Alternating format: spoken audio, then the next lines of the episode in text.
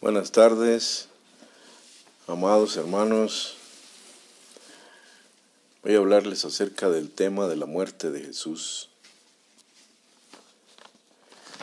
El Señor Jesús está en la casa de Simón, el que le dio beso, el que no le dio beso, donde la mujer derrama un perfume sobre el cuerpo de Jesús.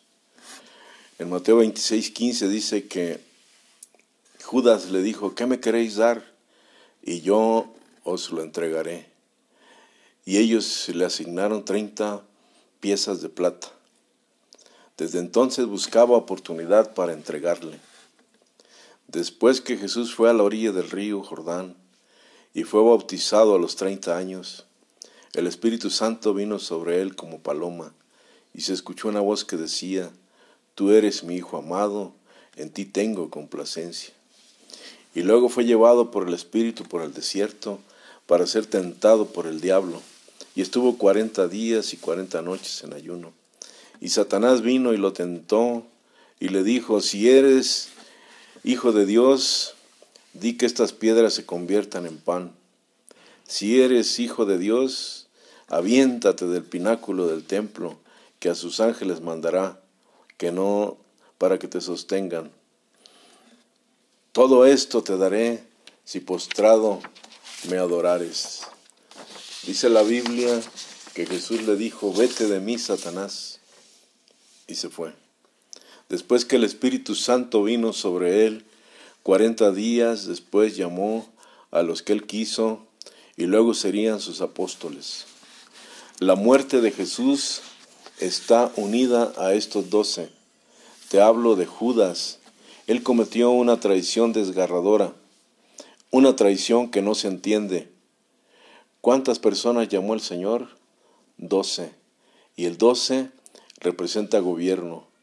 Llamó a doce no por capricho, sino porque estaba estableciendo su gobierno en la tierra. Él está estableciendo su gobierno en tu vida, en tu familia, y ha comenzado ya a establecer su gobierno en ti y en mí. En Mateo 10, 1, 2 dice que entonces llamando a sus discípulos les dio autoridad sobre los espíritus inmundos para que los echasen fuera y para sanar toda enfermedad y toda dolencia. Los nombres son Pedro, Andrés, Felipe, Bartolomé, Tomás, Jacobo y Juan, los hijos de Zebedeo y Mateo el publicano, Jacobo hijo de Alfeo, Leveo, Simón el cananista y Judas Iscariote, el que también le entregó. Él dijo, voy a establecer mi reino, va a comenzar un nuevo tiempo, llamaré a doce. Escuche las características de los doce. Pedro es pescador, no tiene sabiduría, es tosco. Su hermano Andrés es tímido, incrédulo. Jacobo y Juan, Jesús dijo de ellos, hijos del trueno, significa que eran explosivos. Felipe era un hombre amable, pero lleno de dudas. Llamó a Bartolomé, un hombre sin importancia, casi no habla. Llamó a Tomás, el incrédulo. Llamó a Mateo, era cobrador de impuestos. Llamó a Jacobo, hijo de Alfeo, una persona desconocida. Tadeo, un hombre desconocido. Simón el cananista, todos desconocidos. Todas, todos eran de Galilea. Fue a la orilla del mar y escogió once. Él también te ha escogido a ti y a mí.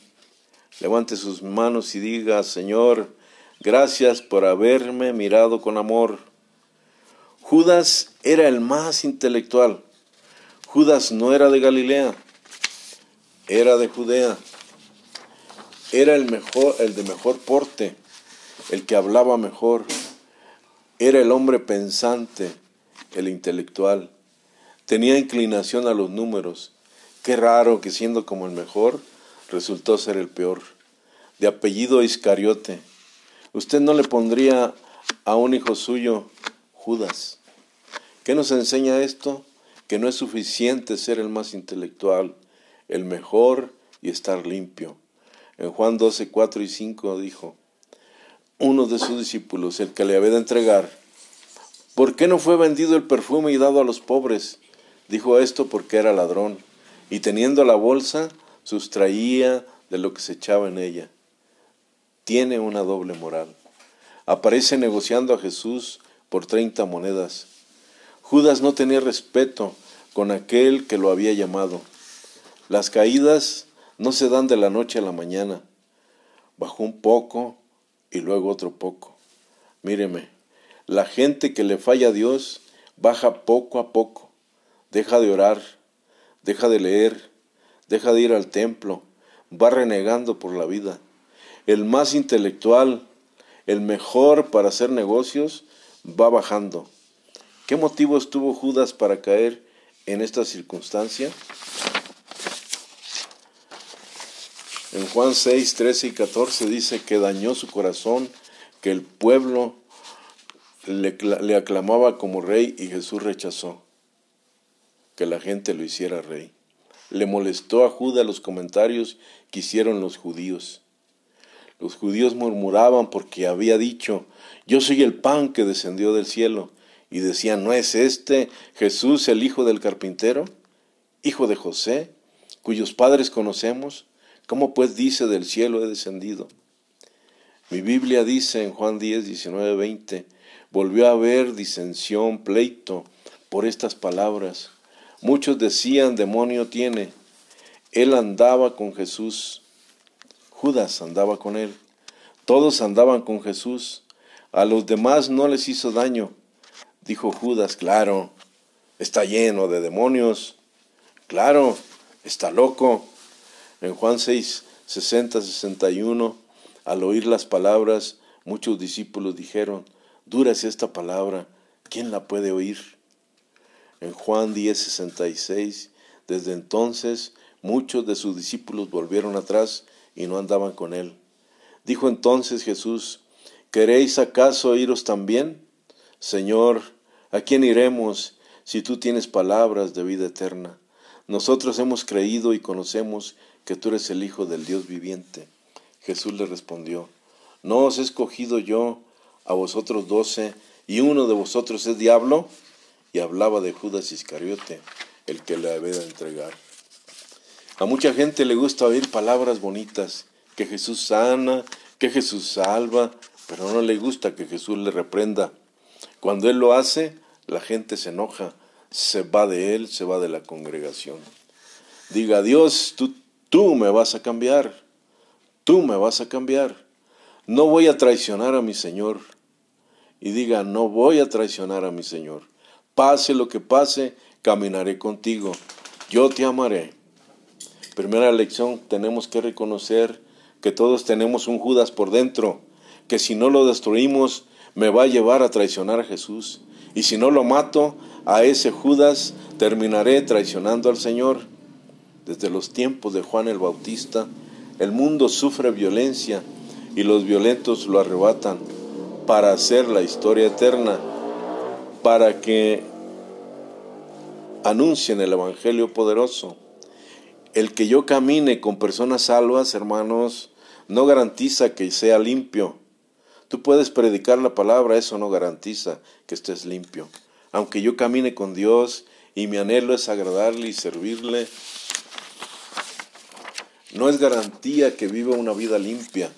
Por eso he encontrado gente, hermanos, que están sucios y van al servicio dominical. Gentes que alaban y se cansaron de Dios, se alejaron. Fui a predicar una iglesia y al final las personas me comentaron, la iglesia está en problemas, hermano. ¿Cómo es posible que ores?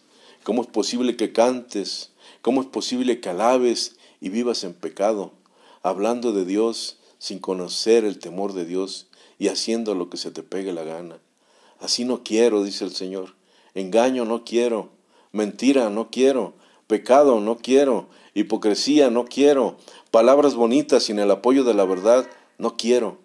Nosotros somos un pueblo diferente, no somos de las tinieblas. De modo que si alguien está en Cristo, nueva criatura es. Las cosas viejas pasaron. Y a ti que estás sentado que me estás escuchando, no se trata de que solo vengas a la iglesia. Se trata de que te enamores de Dios y obedezcas el mandamiento. Es que digas, Señor, te voy a amar en las buenas y en las malas. Vas a ser como José, vas a rechazar el pecado y te vas a consagrar a Dios. Y los cielos se van a abrir para tu vida. Y verás muchos milagros que no has visto.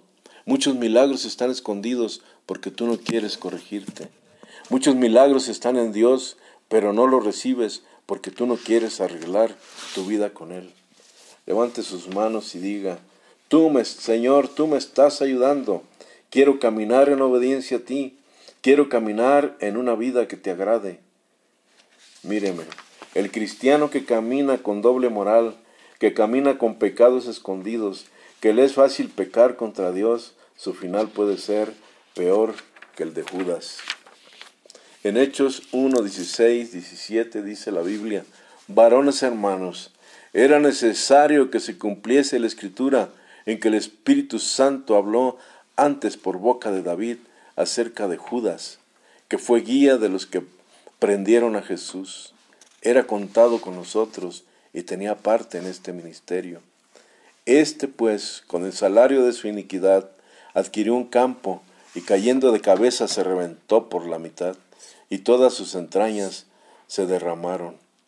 Ese cristiano que nunca se arrepiente, que tapa sus fecherías, puede terminar peor que un gentil que los que no conocen a Dios. A Judas el perfume le molestó, bajó. No aceptó que Jesús dijera que no, que no sería rey, bajó. Metió la mano al alfolí y robó, bajó. Creyó los comentarios de afuera, bajó. Ir a los sacerdotes para negociar a Jesús, bajó. Recibir treinta monedas, bajó más. Y como resultado se ahorcó. Se rompió la soga, el lazo, sus entrañas salieron, se reventó. Ese no es un final para un seguidor de Jesús. Él dice, yo no quiero Judas, quiero hijos que me amen de verdad, que me amen de verdad. Entonces tu vida no será una religiosidad, Será tiempo de afirmar mi fe. De aquí adelante, Señor, te amaré más. Señor, ayúdame. Gracias, Padre. Gracias, Padre, por salvarme. La muerte de Jesús nos enseña de una traición desgarradora. Nos habla de una sentencia inhumana. La muerte de Jesús nos habla de un juicio injusto, de un intercambio de amor, de una resurrección poderosa, de una vida sobrenatural Dios nos ama, por eso pasó todo ese calvario. Diga, yo voy a poder con la ayuda de Dios. Yo voy a poder con la ayuda de Dios. Si esta palabra te llegó al corazón, Él la mandó para ti. Él quiere restaurarte. Él quiere limpiarte. Él quiere purificarte. En la última cena le dio Jesús la última oportunidad a Judas. Mientras comían, dijo, de cierto os digo, que uno de vosotros me va a entregar. Pedro dijo, ¿seré yo? Juan dijo, ¿seré yo? Andrés dijo, ¿seré yo? Y Jesús dijo, a quien yo le dé el pan en la boca, esa es una expresión de amor. Le estaba dando la última oportunidad. Hizo una cosa que solo hace el papá con el hijo. Metió el pan en el plato y se lo dio en la boca. Si yo voy a su casa, usted no me da de comer en la boca. Solo lo hace el papá el esposo con la esposa. Él dijo, a quien yo le dé el pan en la boca, esa es una expresión de amor. Le estaba diciendo, cambia, mira, yo te amo. Pero Judas desaprovechó la última oportunidad. Yo no sé si será para ti la última oportunidad, pero Dios quiere que vivas en comunión con Él. Jesús dice, ven, quiero que vivas con una vida íntegra y sincera. Levante sus manos y diga, Señor, se va de mi vida todo lo que no te agrada.